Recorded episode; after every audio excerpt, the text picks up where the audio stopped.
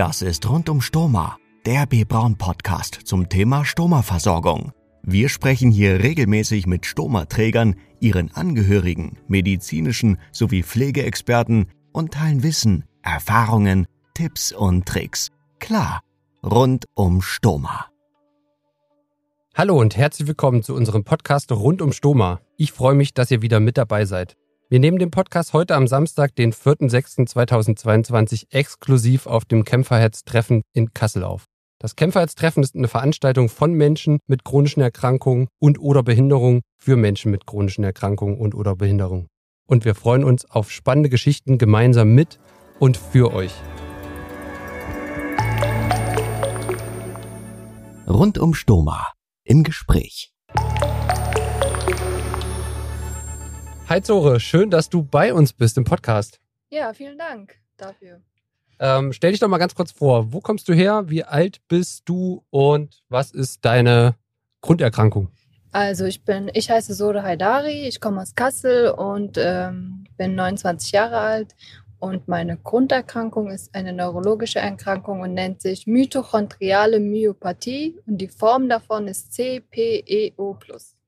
Okay, kannst du das vielleicht nochmal in einfacheren Worten erklären? Geht das überhaupt, was das Ähm, genau ist? Ja, in einfachen Worten erklärt ist, ähm, die Mitochondrien im Körper, also die sind, ähm, sie sind nicht an der, sind nicht so viele da. Das heißt, der Körper, die, die Muskeln, die Organe, die erschlaffen. Und bei mir war das so, dass ich die neurologische Erkrankung hatte. Es ist, war aber noch nicht hundertprozentig sicher. Und ähm, ja, die Ärzte konnten das nicht feststellen, weil das eine sehr seltene Erkrankung ist. Und ich hatte dann infolgedessen auch schon eine Herztransplantation, weil der Herz, das Herz ist auch ein Muskel. Und das Mhm. war der erste Muskel, der bei mir so, sozusagen erkrankt ist. Habe noch andere Muskeln, die erschlafft sind und Beine, Augen. Ja, hängt alles so miteinander zusammen. Okay, und wann wurde das diagnostiziert? 2014. Und Also wann war die? 100 Prozent diagnostiziert, 2014. Okay, es aber war du hattest immer das vorher mal- schon. Ja, okay. Ja, es war immer mal der Verdacht, ja, es ist der Verdacht auf diese Erkrankung, sind uns nicht sicher. Dann haben die noch andere tausend Erkrankungen genannt, aber jetzt 2014 ist diese neurologische Erkrankung fest. Mhm. Um, aber 2015 hatte ich schon die Herzinsuffizienz. Ja, Okay, also spät. 2015 war dann die Herztransplantation. Genau, richtig. Okay, und wie ist so jetzt die Perspektive? Also die Perspektive vom Herzen ist alles tipptopp. Also Mhm. ja, kann man sagen tipptopp. Ich habe auch mit dem Herzen keine Probleme. Ähm, muss halt aufpassen, das, was mir Probleme bereitet, ist jetzt diese neurologische Erkrankung, die mich im Alltag wirklich ein, beeinträchtigt. Ja. Jetzt ähm, Ist die fortschreitend? Also, Ja. oder kann man das irgendwie, oder wie wird das behandelt? Die ist fortschreitend, aber man kann nicht sagen, in was für ein Abstand. Fünf Jahre, zehn Jahre. Mhm. Es ist jetzt seit 2015, ist es jetzt schlimmer geworden. Schlimm in dem Sinne, dass ich zum Beispiel jetzt den heutigen Tag, ich nehme mal das Beispiel den heutigen Tag. Ich habe auch eigentlich einen Rollstuhl, aber den habe ich nicht mitgenommen, weil ich dachte, wird schon gut gehen. Ja, Ähm, ja, ich kann nicht so viel laufen. Also das Laufen Mhm. bereitet mir sehr viel Kraft. Also das nimmt mir wirklich so viel Kraft weg, dass ich, wenn ich jetzt zu Hause ankomme, brauche ich erstmal zwei Tage Schlaf. Also wirklich, ungelogen Oh, zwei krass. Tage Schlaf, ja. weil mein Körper ist, das ist schon, als wäre, hätte ich zwei Tage lang Party gemacht, obwohl ich keine Party gemacht Mhm. habe. Aber ähm, we- weite Strecken, nicht mehr als 50 Metern an einem Stück. Sogar hier brauche ich auch sehr viele Pausen. Hat man ja auch die Möglichkeit. Ja. Aber sonst geht es gar nicht. Ich kann auch nicht so arbeiten gehen. Das ist auch ein Ding, weil wegen der äh, Konzentration und die Augen. Ja. Äh, wie soll ich das sagen? Sieht ja. man vielleicht, die hängen ein bisschen. Das ist auch die Erkrankung. Die Augenlider hängen ein bisschen. Das heißt, du hast einen äh, Grad der Behinderung? ja, habe ich. Mhm. Ja. Okay.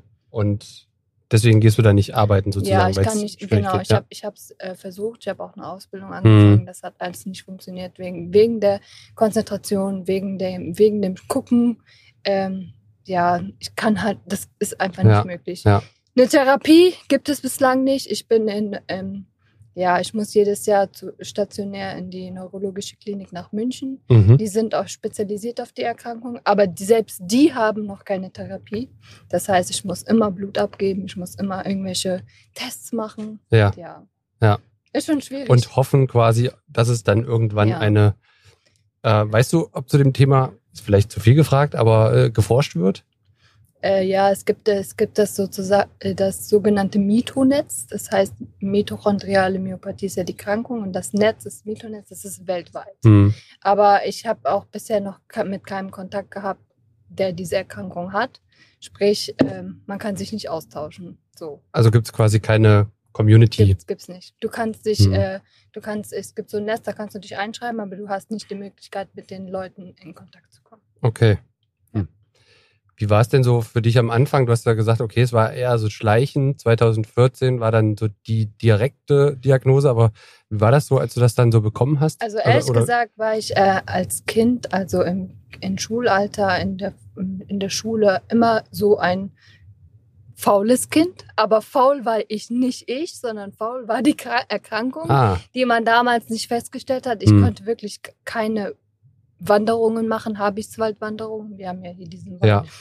Ich bin einfach auf, auf der Strecke stehen geblieben und wieder zurückgefahren nach Hause. Also Und du wusstest nicht warum. ich wusste nicht warum. Die, die, die Lehrer, ja, sie haben ein faules Kind, das versucht es nicht, aber wir wussten damals selber auch nicht, dass es diese Erkrankung ist.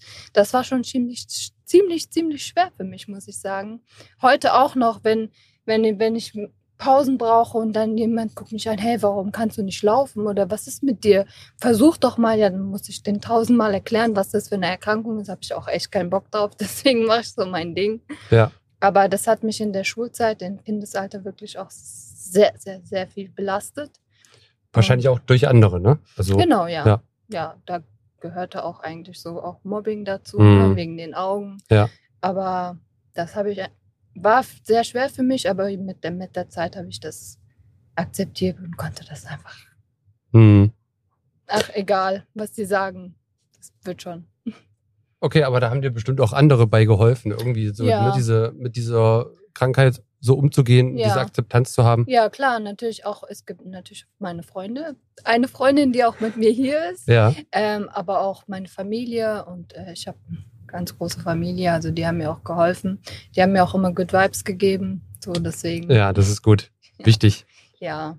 Mhm. Ich bin auch ehrlich gesagt eine frohe Natur. Ich kann über alles und ich kann sogar über mich selber Witze machen, obwohl ich diese Erkrankung habe. Also ich, manchmal ist das echt witzig, warum war ich das, aber es ist, ja, was soll ich machen? Ist einfach Das ist so. deine Natur, ja. Ja. Ja, gut, aber das, das hilft ja sicherlich, ne? ja Gerade in solchen Ja, schweren Momenten. ja. Okay. Ähm, ja, da sind wir eigentlich schon. Ne? So, welche Strategien hast du entwickelt für dich, ähm, die ja das Leben einfacher machen mit der Erkrankung? Also akzeptiert, jeden Tag aufstehen, Krone richten und weiter geht's. Also ganz ehrlich. Okay. So. Was anderes kenne ich nicht. Ich muss, ich kann, ich kann nicht zu Hause sitzen und sagen, ich habe die Erkrankung, ich kann jetzt nichts machen, weil man kann mit allen Erkrankungen etwas aus seinem Leben machen. Hm. Auch wenn ich jetzt nicht arbeiten gehe, aber ich habe andere Dinge, die ich machen kann und daran habe ich Spaß. Ich meine jetzt, ja. Ja. Ja. Wenn du quasi mit dem Wissen aus heutiger Sicht quasi drauf gucken würdest, als du die Diagnose bekommen hast, hättest du da was anderes gemacht oder was würdest du deinem vorherigen Ich sozusagen äh, mit auf den Weg geben? Ja, ich würde einfach sagen, ich, ich, ich hätte nicht was anderes gemacht. Ich hätte genauso gemacht, wie ich jetzt auch bin. Ich habe mich damit abgefunden und ich mache genauso weiter. Also hat sich nichts geändert, dass ich meinem früherigen Ich vielleicht noch sagen könnte. Ja, aber ja. Okay, Ja. okay. Ähm, was bedeutet Glück für dich? Glück bedeutet für mich, dass ich, ähm, ja, ja, gesund kann man jetzt nicht sagen, aber ich. Ja. In, inwiefern man gesund ist, kann ich jetzt nicht so definieren. Ich mag diese Erkrankung, aber ich bin froh, dass ich zum Beispiel jetzt äh, nicht meine Beine abhab und so. Also ich, ich habe ja noch alle Gliedmaßen ran und damit bin ich glücklich. Und für mich bedeutet einfach Gesundheit, kann man, kann man sagen, ja, ich bin glücklich. Auch wenn ich die Erkrankung habe, dass ich eigentlich gesund bin und dass ich meinen Mundwerk nicht verliere. ja, ja, das, das ist so. Das ist, ja. behalt's dir bei. keine Ahnung, es ist lustig, aber ähm, das ist, das bin ich also. Keine Ahnung. Ja, und veränder dich auch nicht. Also, Ja. das ist doch super. ich lege auf andere Dinge keinen Wert so. Für Mhm. mich ist, dass ich hier bin, dass ich sehen kann, dass ich Menschen sehen kann, dass ich mit denen sprechen kann. Das, das ist alles für mich. Also Ähm, ja, wie findest du es hier so auf der Veranstaltung? mega toll. Ja, Ja, Schön. direkt connected mit allen. Irgendwie, keine Ahnung, so wie Familie hier. okay. Aber cool. ähm, ich habe zwar nicht ähm, äh, die Erkrankungen, die hier aufgebaut sind, also Ja. die anderen, aber Ja. ich kann die verstehen und ich kann mitfühlen und man kann sich austauschen. Ich finde das mega gut. Das hat der Kevin ganz gut gemacht.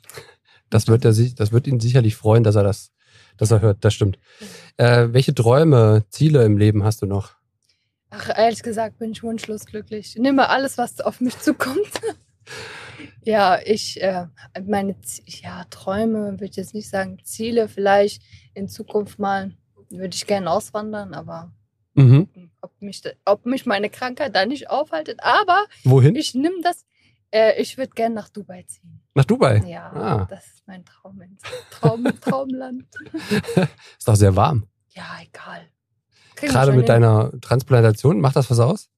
Absolut nicht. Ich werfe mich ins Meer und dann ist es gut. Ja, deine positive äh, Art. ja. Was zeichnet dich als Kämpferherz aus? Was würdest du sagen? Ich äh, bin ein sehr positiver Mensch. Äh, ich ne, ich nehme alles, was auf mich zukommt. Ich äh, mache aus negativen Sachen eine bunte Welt. Und das, mich, ich bin einfach strong. Ich bin strong girl. ja, ich bin, ich, ich, ich bezeichne mich selber als starkes Mädchen, aber ich höre Mhm. das manchmal auch. Dann sage ich, ach Quatsch, ich bin noch nicht stark. Mann. Aber eigentlich bin ich stark. Ein Kämpfer. Schön. Ja. Ähm, stell dir vor, ähm, wenn du für eine Woche in einer großen Stadt deiner Wahl eine Plakatwerbung machen könntest, was wäre deine Message?